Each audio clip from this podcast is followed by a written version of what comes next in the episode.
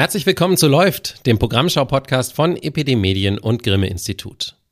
Der Digital Services Act gilt ab Freitag, den 17. Februar, vollständig in allen EU-Staaten. Er soll ein digitales Grundgesetz für die EU sein. Schutz und Transparenz für NutzerInnen, klare Regeln für Plattformen.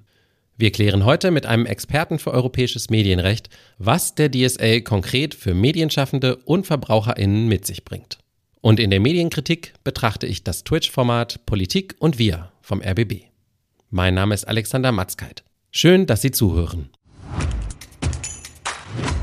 Mir zugeschaltet ist jetzt Mark D. Cole. Er ist Professor für Medien- und Telekommunikationsrecht an der Universität Luxemburg und wissenschaftlicher Direktor des Instituts für europäisches Medienrecht EMR in Saarbrücken. Guten Tag, Herr Cole. Guten Tag, ich freue mich. Herr Cole, am 17. Februar, also diese Woche Freitag, tritt der größte und finale Teil des Digital Services Act in Kraft. Und Sie haben die Entstehung der Verordnung ja von Anfang an begleitet. Was würden Sie sagen, hat man in Brüssel das erreicht, was man sich vorgenommen hatte? Wie so oft muss man Fragen äh, nicht eindeutig mit Ja oder Nein beantworten, aber in diesem Fall neige ich sogar dazu sagen, im Grundsatz ja. Also der Anspruch, alle offenen Fragen rund um das äh, digitale Geschehen online, namentlich den Umgang mit digitalen Plattformen, ist natürlich mit dieser einen Verordnung jetzt noch nicht beantwortet. Aber ja, was die EU damit geschaffen hat, und es ist durchaus erstaunlich, dass sie bei all den strittigen Punkten auch zu einer Einigung gekommen ist, das kann man gut und gerne als digitales Grundgesetz oder vielleicht noch besser digitales Plattformgrundgesetz äh, bezeichnen, denn wir preschen damit im globalen Vergleich in der Europäischen Union sehr viel weiter vor als alle anderen, die auch darüber darüber diskutieren, welchen Rahmen sollte eigentlich, äh, sollte es eigentlich geben im Umgang beispielsweise mit Hassrede online oder im Umgang mit Desinformation. Also da sind wir definitiv einen ganz, ganz großen Schritt weiter als alle anderen. Und ich würde auch deshalb sagen, der Anspruch digitales Grundgesetz ist bis zu einem gewissen Grad jedenfalls erreicht worden, weil die Europäische Union verschiedene aus meiner Sicht auch sehr innovative Ansätze gewählt hat, zum Beispiel zu sagen, wir gehen einen horizontalen Ansatz. Das bedeutet, wir unterscheiden jetzt nicht mehr, was machen die unterschiedlichen Plattformen, sondern alle sogenannten Intermediäre müssen dem Grundsatz nach zumindest mal unter die gleiche Regulierung fallen. Äh, dieser Anspruch so innovativ er ist, zu sagen, wir versuchen so eine Art horizontale Gesamtantwort zu finden, hat aber gleichzeitig auch Probleme mit sich gebracht, aus meiner Sicht jedenfalls, dass bestimmte Plattformen, nämlich insbesondere die, die sich um den öffentlichen Diskussionsraum mit kümmern, die werden vielleicht ein bisschen zu grob behandelt. Grob meine ich damit die Spezifika der äh, Bewertung inhaltlicher äh, Kommunikation, die sind eben doch so, dass sie etwas anders sind, als wenn man über beispielsweise Sicherheit von Online-Marktplätzen diskutiert. Und das ist manchmal an der Verordnung so, dass diese Differenzierungen nicht, nicht wirklich abgebildet sind. Wirklich beantworten wird man die Frage natürlich erst im Rückblick in 10, 20, 30 Jahren, wird man sagen können, war das ein Wendepunkt, äh, ähnlich wie zum Beispiel mit der Datenschutzgrundverordnung im Jahr 2016 beziehungsweise ab Anwendung 2018. Ich würde das jetzt gerne ja gleich mit Ihnen so Stück für Stück so ein bisschen entpacken, was das konkret bedeutet und auch erklären. Aber ich möchte einmal kurz einhaken zu dem, was Sie gerade gesagt haben. Gibt es denn die Möglichkeit, da wo es jetzt noch zu grob ist, durch Folgeprozesse noch feiner auszutarieren, was für bestimmte Plattformen gilt? Um ehrlich zu sein, sind wir schon mitten in dem Prozess drin. Also selbst der Gesetzgeber während des Legislativverfahrens hat erkannt, dass bestimmte Fragestellungen möglicherweise nicht nur nicht beantwortet werden, sondern sogar neu aufgerissen werden durch das digitale Dienstegesetz, also den Digital Services Act. Und die Reparaturen daran haben nicht nur begonnen, sondern sind schon in einem ersten Schritt zu einem Ergebnis gekommen. Ich will das gleich äh, konkretisieren. Aber ganz sicher ist diese eine Reparatur nicht die letzte. Und das wird man schon daran sehen, es ist ja eine Verordnung. Eine Verordnung bedeutet, dass es dem Grundsatz nach unmittelbar bindend ist in ganz Europa. Aber jeder Mitgliedstaat muss dann doch bestimmte Anpassungen seines nationalen Regelungsrahmens vornehmen und insbesondere Aufsichtsstrukturen schaffen. Und erst in der Art, wie dann die Aufsicht erfolgen wird über diese Plattform, wird man merken, wo es Reibungspunkte gibt. Und das heißt, wenn äh, die jetzige Kommission zum Ende ihrer Arbeit kommt, also nach der Wahl zum Europäischen Parlament dieses Jahr wird es ja dann eine neue Kommission geben. Da bin ich relativ sicher, wird es sehr bald äh, einen kritischen Blick darauf geben, wo müssen wir nachsteuern. Konkret jetzt zu dem einen Beispiel. Der Digital Services Act wollte auch die Frage beantworten, wie eigentlich damit umzugehen ist, dass bestimmte Inhalteanbieter online selbst sehr strengen Regeln bereits unterliegen, namentlich die Medienanbieter.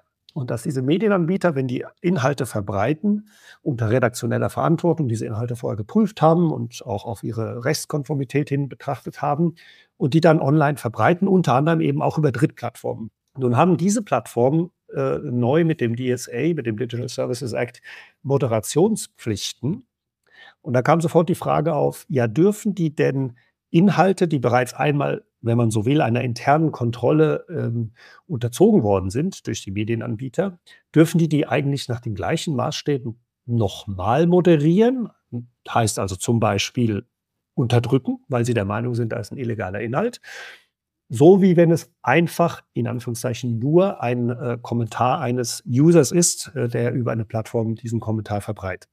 Und da haben die Medien mit guten Gründen gesagt, es müsste eigentlich sowas geben wie so eine Art Medienprivileg, dass man sagt, bereits einmal kontrollierte und unter anderen Rechtsregeln ähm, stehende Inhalte dürfen nicht nochmal zweitmoderiert werden oder zweitkontrolliert werden durch diese Plattform. Und dieses Medienprivileg wurde auch diskutiert im Rahmen des DSA-Verfahrens, aber es hat es einfach nicht hineingeschafft. Es gab keine Einigung, wie man das machen soll. Und damit man aber den Gesetzgebungsprozess nicht gefährdet, also das, den Erfolg des Gesetzgebungsprozesses, hat man das irgendwann fast schon ausgeklammert. Und im Grunde genommen hat man kaum war der DSA beschlossen gemerkt, wir müssen uns dieser Frage aber zuwenden. Und äh, zufälligerweise gab es ein parallel laufendes Legislativverfahren auf der europäischen Ebene. Das ist das Europäische Medienfreiheitsgesetz, der European Media Freedom Act gezeigt und der ist kurz vor Weihnachten ähm, des vergangenen Jahres jetzt auch politisch zu einer Einigung gebracht worden. In Kürze werden wir den Text dafür bekommen. Und da drin gibt es tatsächlich eine Vorschrift, wie Plattformen, die bereits unter den DSA fallen, umgehen müssen mit Inhalten, die eben von dieser besonderen Kategorie von Inhalteanbietern kommen, nämlich den Medien. Ja? Ganz komplexes Verfahren. Und wenn man so will, ist das im Grunde genommen eine Ergänzungsregelung zum DSA, die es einfach nicht mehr in den DSA hineingeschafft hat. Und so ähnlich könnte ich mir vorstellen, wird das für die eine oder andere Baustelle dann auch in der Zukunft passieren. Wie ist es denn generell, wenn ich jetzt ein Medium bin? Was muss ich jetzt beachten, wenn der DSA jetzt in Kraft getreten ist? Gibt es Dinge, die ich jetzt anders machen muss, ähm, worauf die Sender zum Beispiel jetzt achten müssten in Zukunft? Also da, da stellt sich schon die erste Herausforderung bei der Anwendung des ähm, Digital Services Act, nämlich wer ist eigentlich der Adressat des Digital Services Act? Und da gibt es ja unterschiedliche Kategorien natürlich. Äh, wahrscheinlich haben viele schon gehört, dass der Hauptadressat die Online-Plattformen sind. Und tatsächlich wird der Begriff Online-Plattform mit dem DSA jetzt zu einem Rechtsbegriff. Also das ist eine der Kategorien. Es gibt sozusagen als weniger der Online-Plattformen, gibt es dann auch noch Hosting-Plattformen und noch weniger als das die ganz äh, normalen äh, Intermediäre, die auch bislang von der Basisregulierung erfasst waren, also zum Beispiel die Zugangsanbieter. Und über den Online-Anbietern, sozusagen das die intensivst regulierte Kategorie, gibt es dann noch die sehr großen Online-Plattformen und die sehr großen Online-Suchmaschinen. Und diese Online-Plattformen sind wie gesagt definiert jetzt, werden zu einem ähm, ähm, Rechtsbegriff, der besagt unter anderem, dass diese Plattformen sich dadurch unterscheiden von normalen Hosting-Plattformen, dass sie Informationen von Dritten, also beispielsweise von den Usern, nicht nur speichern, sondern auch aktiv weiterverbreiten. Also sozusagen eine Rolle im öffentlichen Raum einnehmen, die vielleicht ein bisschen das ist, was früher Medien waren, mit dem Unterschied, dass die Medien ihre eigenen Inhalte verbreitet haben und diese Plattformen eben die von Dritten verbreiten. Und wegen dieser, so jedenfalls meine Lesart, wegen dieser Vergleichbarkeit ähm, haben eben die Online-Plattformen bekommen de facto eine Art redaktionelle Verantwortung auferlegt. Die heißt natürlich nicht so im ähm, DSA, die führt aber eben dazu, dass, dass solche Plattformen, wenn sie Inhalte moderieren, das nach bestimmten Regeln machen müssen. Der einfachste Fall, in dem man den Unterschied illustrieren kann, bislang haben Plattformen wie beispielsweise ja, Facebook oder auch äh, X, ehemals Twitter, die haben gesagt, welche Inhalte wir durchlassen, also welche Drittpersoneninhalte, User-Generated Content wir durchlassen, das entscheiden wir nach unseren internen Richtlinien. Die stehen irgendwo vielleicht in den Plattformbedingungen oder ganz am Anfang waren die noch nicht mal sichtbar. Die haben im Prinzip gesagt, Pi mal Daumen, wenn wir Probleme mit gewalthaltigen Aussagen haben, dann werden die unterdrückt. Wenn wir Probleme haben mit, mit äh, Nacktheit, werden die unterdrückt. Aber wir entscheiden das.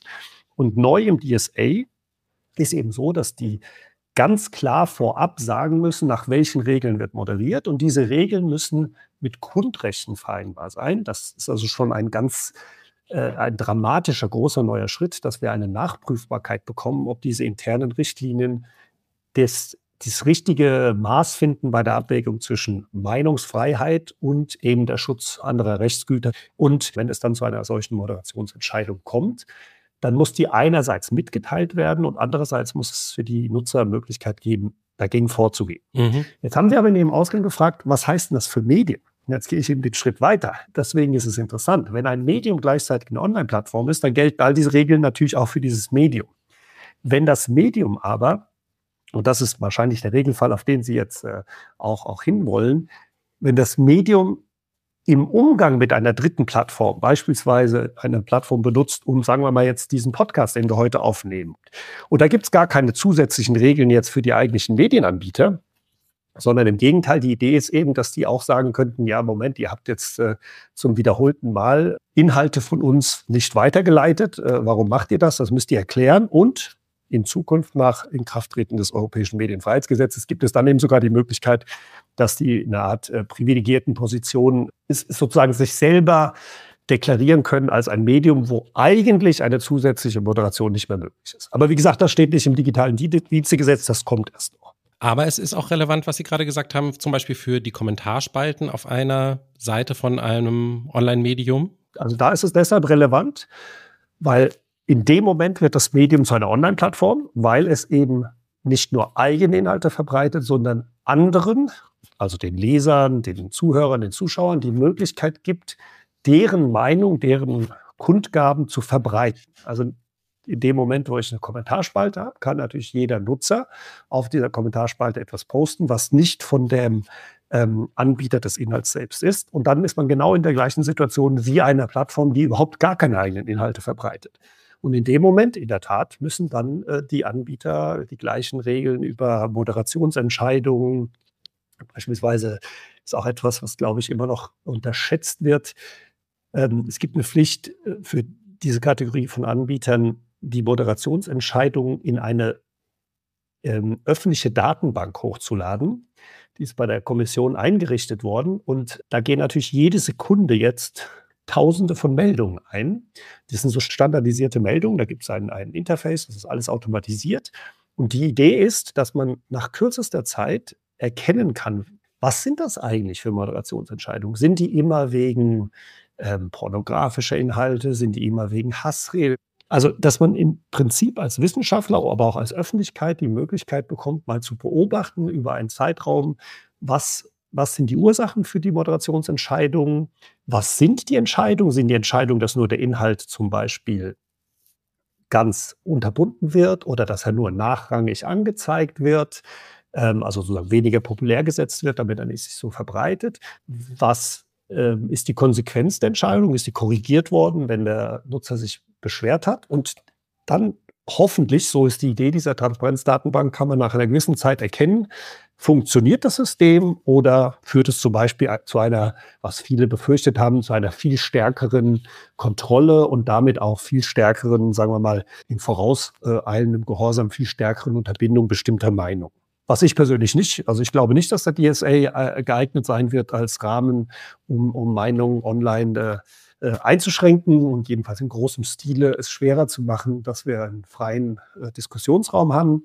Aber viele haben das befürchtet und diese Transparenzdatenbank zum Beispiel führt sicherlich dazu, dass wir da mehr Zahlen oder mehr Material in Zukunft haben. Aber man darf es nicht unterschätzen, das ist zum Beispiel eine Pflicht, das müssen die Betreiber eben bis zum äh, 17. Februar, soweit sie darunter fallen, eingerichtet haben. Jetzt haben wir mit dem Blick der Medienbetreibenden auf den DSA geguckt aber er ist ja vor allen Dingen geschaffen worden, auch zum Schutz von NutzerInnen. Also insofern würde mich interessieren, ich jetzt als Nutzer von Medien im Online-Bereich oder äh, von Plattformen, mhm. haben Sie vielleicht mal drei Punkte für mich, was sich jetzt für mich ändert im Umgang, welche Rechte ich jetzt vielleicht dann in Zukunft habe, die ich vorher nicht hatte oder welche Möglichkeiten? Nehmen wir mal vielleicht das, das erste, was ich schon erwähnt hatte, aber jetzt mal ein bisschen genauer. Also tatsächlich ist es eben so, man will den, dem Nutzer ein bisschen mehr Kontrolle zurückgeben, indem man eben sagt, wenn du bei einer solchen Plattform beteiligt bist und wir wissen ja, wie das ist. Die meisten legen sich einen, einen Account zu, also ein, ein Nutzerkonto, und dann behalten die das über viele Jahre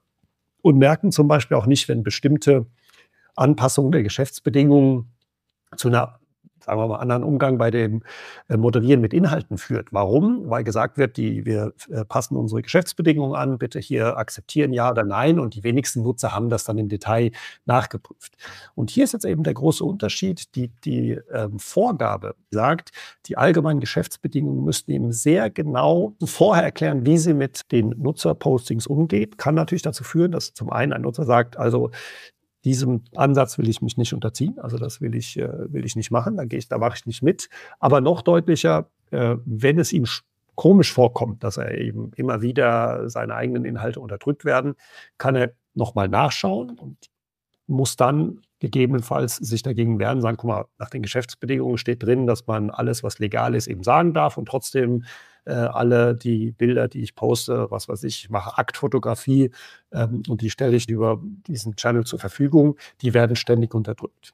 Und wenn ihm das nicht gefällt, dem Nutzer oder der Nutzerin, dann gibt es eben jetzt die Möglichkeit, dass man sich sehr einfach beschweren kann also so eine Art ähm, internes Beschwerdeverfahren, aber auch die Plattformen müssen die Informationen über die Möglichkeit, wie man sich beschweren kann, sehr einfach vorhalten. Es muss sehr, sehr direkt sein, es darf nicht irgendwie versteckt sein. Sie können sich hier und dort beschweren, indem Sie eine Hotline anrufen, sondern das muss alles sehr viel direkter gehen. Und wenn dann die interne Beschwerde nicht äh, zum Erfolg führt, äh, müssen auch Systeme der außergerichtlichen Streitbeiligung gefunden werden. Um dann mal ein ganz anderes Beispiel zu nehmen, das waren jetzt also sozusagen anderthalb, äh, die, die Geschäftsbedingungen, wenn man so will, und dann, und dann den Umgang, was ganz anderes zu nehmen. Es gibt zum Beispiel auch Vorschriften über die Transparenz von Online-Werbung. Also das geht dann schon so weit, dass man tatsächlich auch erkennen können muss, was sind werbliche Inhalte? Wie müssen die gekennzeichnet werden? Was müssen die Plattformen da selber tun, dass auch auf ihren Plattformen ähm, äh, abgebildete Werbung äh, tatsächlich dann auch äh, als solche erkennbar ist. Und der dritte Bereich, der mir persönlich auch sehr wichtig ist, weil ich glaube, das ist vielleicht ein bisschen unterschätzt worden. Es gibt tatsächlich einen, eine Vorschrift, ähm, die nennt sich Online-Schutz Minderjähriger. Und das ist relativ spät in die Diskussion aufgekommen, dass man gesagt hat, na, es gibt ja bestimmte Plattformen, die sich vor allem an Minderjährige richten. Und da gibt es so eine ganz allgemeine Vorschrift, dass diese Plattformen ein sehr hohes Maß an Privatsphärenschutz, an Sicherheit von Minderjährigen und so weiter für, dafür sorgen müssen. Und da steckt aus meiner Sicht sehr, sehr viel Möglichkeit, auch für die Aufsicht dringend zu sagen, also ich äh, spreche hier von TikTok, ähm, dass man da die Frage eben stellen kann, ist das ein ausreichender Schutz? Und auf der Basis könnte, könnte aus meiner Sicht in der Zukunft einiges passieren. Sie haben ja am Anfang gesagt, Sie finden es eigentlich so ganz gelungen, wie das jetzt da geregelt ist. Die Frage, und das ist ja auch vielleicht bei Grundgesetzen allgemein manchmal so ein bisschen so ein Problem, wie effektiv ist das dann in der Praxis? Ne? Denn also ich hatte gelesen die Untersuchung des Verbraucherzentrale Bundesverbandes aus dem Dezember, die sich mal angeschaut haben, diese sehr großen Online-Plattformen, für die gelten diese Regeln ja jetzt schon seit letztem Herbst und dass sich dort bisher anscheinend noch niemand großartig darum zu kümmern scheint. Also was steht uns denn da jetzt bevor in den nächsten Monaten an Aushandlungsverfahren eventuell noch und an Durchsetzungsmöglichkeiten auch von Seiten der EU? Als ich sagte, dass ich das im Großen und Ganzen sehr gelungen finde, dass das ist richtig. Aber natürlich habe ich gesagt, man muss es dann auch rückblickend bewerten, ob es tatsächlich diesem Anspruch Grundgesetz dann auch gerecht geworden ist. Und das hat tatsächlich genau mit dieser Frage zu tun, die Sie jetzt stellen. Wie wird es denn in der Praxis sich auswirken? Jetzt kann man kritisch sagen, und ich verstehe auch, warum insbesondere Verbraucherschutzverbände das, das sofort gemacht haben, sagen, na gut, jetzt ist jetzt findet Anwendung und vier Wochen später ist das immer noch nicht bei jeder äh, sehr großen Online-Plattform umgesetzt. Ähm, das überrascht mich nicht sehr, dass das so ist. Also ich finde, das ist keine so ungewöhnliche Geschichte, dass es halt ein paar Jahre dauert. Das ist nicht sehr befriedigend, weil der Digital Services Act sollte ja genau die schnelle Reaktion jetzt darauf sein, dass mehr und mehr wir das Gefühl haben, uns entgleitet so ein bisschen die Kontrolle darüber, was im Online-Raum passiert. Ähm, und deswegen wäre es natürlich schön, wenn mit dem Tag der Anwendung sofort alle sich daran halten. Also die sehr großen äh, Plattformen eben seit letztem Herbst und die normalen Online-Plattformen und alle anderen auch, wie Sie richtigerweise gesagt haben, in wenigen Tagen. Ja, glauben wir denn, dass in wenigen Tagen tatsächlich jeder seine Hausaufgaben gemacht hat? Die, die Unternehmen, die gemerkt haben, was der DSA bedeutet, die haben jetzt seit einem Jahr sicherlich sehr viele intensive Strukturprozesse im Unternehmen in, in die Wege geleitet, dass man bereit ist. ähm, ob es funktioniert, beispielsweise das Beschwerdemanagementsystem, ob es funktioniert, dass die Nutzer ausreichend gut informiert sind über das, was sie betrifft, das wird sich, das wird nicht eine Sache von zwei, drei Wochen sein. Das wird eine Sache von Monaten und letztlich auch Jahren sein, bis das ausbaldowert ist. Ist das eine Niederlage? Ist das, ist das sozusagen, kann man das dem DSA vorwerfen oder heißt das automatisch, dann ist er nicht gut genug gewesen? Aus meiner Sicht nein. Das kann man dem nicht vorwerfen, denn das ist eben die Anwendung eines so komplexen Regelungswerks erfordert tatsächlich bis hin zu ähm, vor Gericht ausgetragenen Streitigkeiten darüber, was der richtige Weg ist. Die Kommission hat ab dem Tag, und tatsächlich ab dem Tag, an dem diese Vorschriften auf die sehr großen Online-Plattformen Anwendung finden, haben sie Informationsverfahren eingeleitet gegen mehrere der sehr großen Online-Plattformen, haben gesagt, hm, uns äh, würde mal interessieren, wie habt ihr jetzt den unterschiedlichen Artikeln, die wir hier auflisten, wie seid ihr denen Genüge geworden, was habt ihr für Prozesse intern äh, aufgebaut? Und bei einzelnen, namentlich ähm, bei X ähm, haben Sie dann gesagt, eure Antwort, äh, die ist unzureichend oder kam keine Antwort auf die Fragen, die wir haben wollten. Und deswegen haben wir jetzt ein Verfahren eingeleitet. Aber so ein Verfahren kann man nicht in zwei Tagen irgendwie durchführen. Das, die laufen jetzt. Und ich bin ganz sicher, ich bin wirklich ganz sicher, es wird nicht lange dauern. Da werden zumindest gegenüber den sehr großen Online-Plattformen die ersten Sanktionsentscheidungen, die ja auch sehr hohe Bußgelder beinhalten können, werden getroffen werden. Und an denen wird sich dann so ein bisschen reiben, wie gut funktioniert der DSA. Einen Punkt hatten Sie auch ganz am Anfang von unserem Gespräch schon mal angesprochen, und zwar, das Ganze muss jetzt noch in deutsches Recht umgesetzt werden. Der Entwurf dafür liegt vor, das ist das sogenannte digitale Dienstegesetz. Und die große Frage, die dort zu entscheiden ist, wenn ich das richtig verstanden habe, ist, wer ist, das hatten Sie auch gesagt, wer ist für die Aufsicht zuständig? Wer sozusagen ist in Deutschland die Stelle, an die sich die Unternehmen und alle, die damit irgendwie in Kontakt kommen, wenden können. Das ist in der Tat vielleicht die schwerste Nuss zum Knacken gewesen. Der Fehler, wenn man so will, ist dem DSA immanent und deswegen können die Mitgliedstaaten das nur bis zu einem gewissen Grade reparieren. Was meine ich damit, wenn ich sage ein Fehler? Also der hat eben diesen Anspruch, er gilt für alle Arten von Intermediären. So. Und dann hat man natürlich das Problem, dass man sagt, ja, müssen die eigentlich dann auch alle einer einheitlichen Aufsicht unterliegen, obwohl es unterschiedlich strenge Regeln für unterschiedliche Kategorien von Anbietern gibt. Und das ist so ein bisschen das Bild. Es sollte einen sogenannten One-Stop-Shop geben, also insbesondere die großen Plattformen, die sollten sich nicht mehr herumkämpfen müssen mit irgendwie 27 Mitgliedstaaten und darin dann jeweils fünf äh, Aufsichtsbehörden, die meinen, dass sie für bestimmte Teilaspekte dieses Dienstes zuständig sind, sondern im Grunde genommen sollte man durch die Tür rein und rausgehen bei der Europäischen Kommission und die, die könnte das zentralisiert für Europa machen. Da, darauf hat man sich geeinigt, was die sehr großen Online-Plattformen betrifft. Aber da war klar, das kann natürlich nicht für jede andere Plattform gelten, weil die Kommission ja selber eigentlich gar keine Behörde ist, die selber Aufsicht macht, sondern das müssen die mitgliedstaatlichen Behörden machen. Und dann wurde ihnen gesagt, na gut, das machen wir aber auch wie folgt. Jeder Mitgliedstaat soll bitte eine Behörde nennen, den sogenannten Digital Services Coordinator, also den Koordinator für digitale Dienste, der alle Aufsichtsbefugnisse ähm, äh, dieses Mitgliedstaats idealerweise in sich vereint. Und von diesem Bild äh, ist man dann im Legislativprozess auch abgekommen, weil man festgestellt hat, das geht doch gar nicht. Es, es da sind so viele Fragestellungen drin, die haben eine unterschiedliche Natur. Also die eine Superbehörde pro Mitgliedstaat, das könnte schwierig werden. Also gab es dann einen Kompromiss und deswegen ist es jetzt so komplex, wie Sie zu Recht gesagt haben.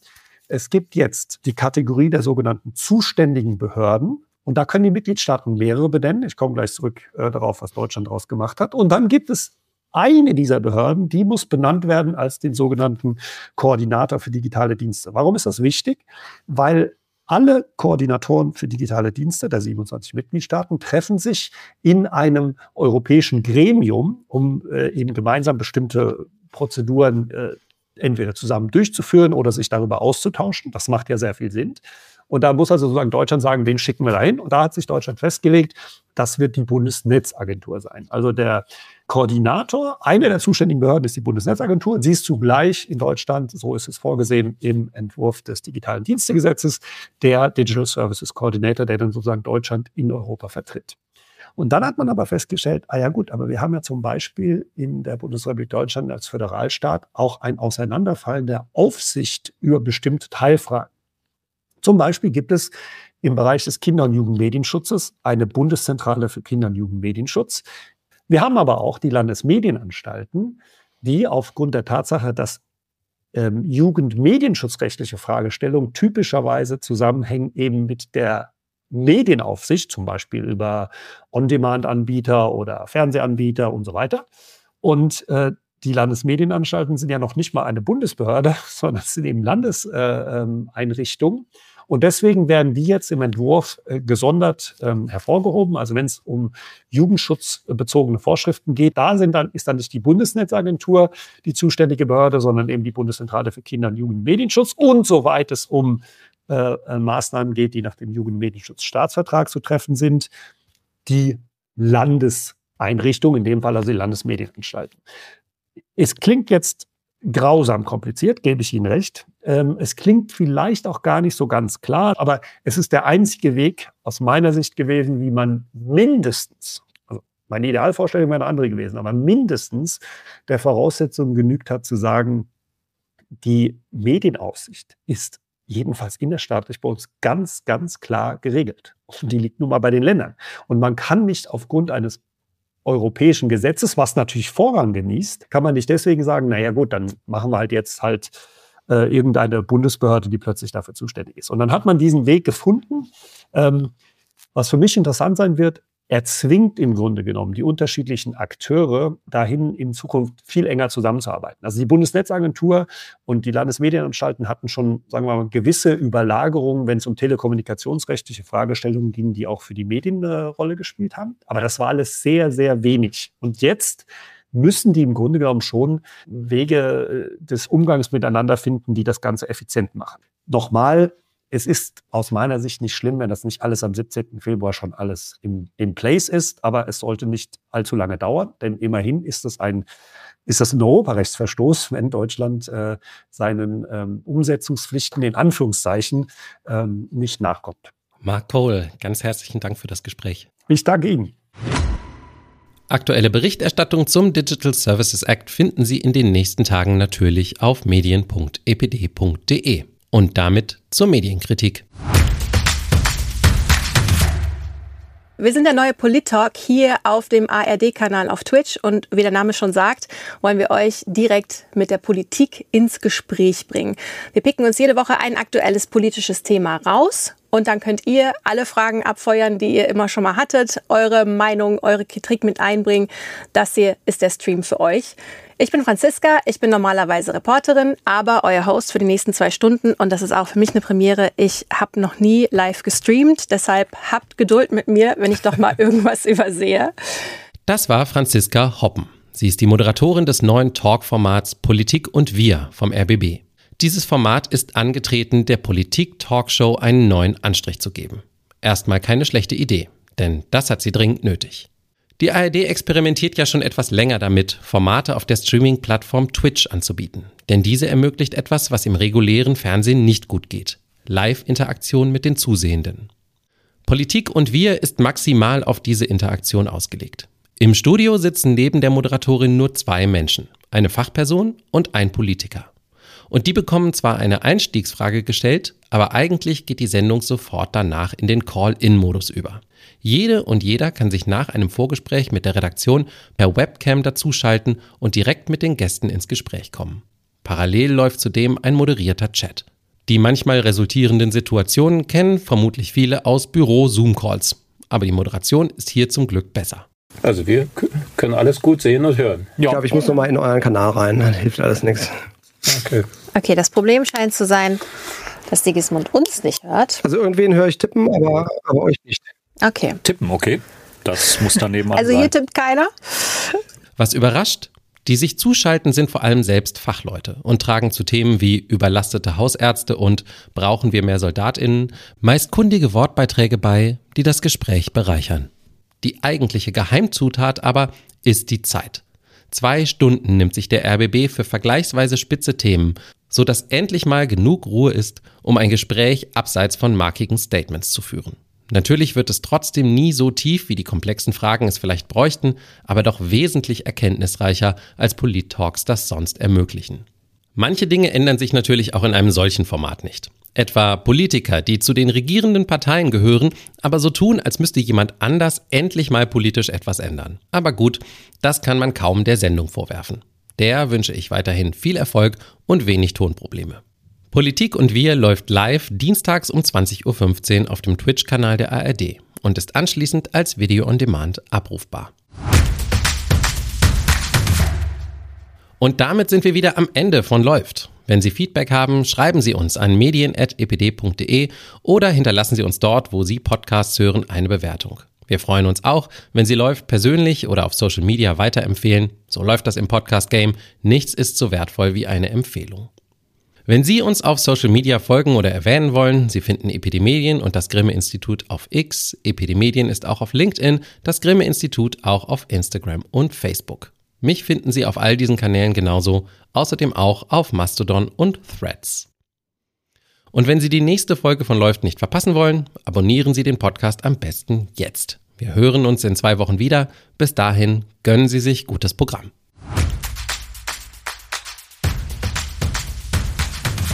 Läuft ist eine Produktion von Epidemedien und Grimme Institut im Jahr 2024. Redaktion Lars Gresser, Alexander Matzkeit und Michael Ritter.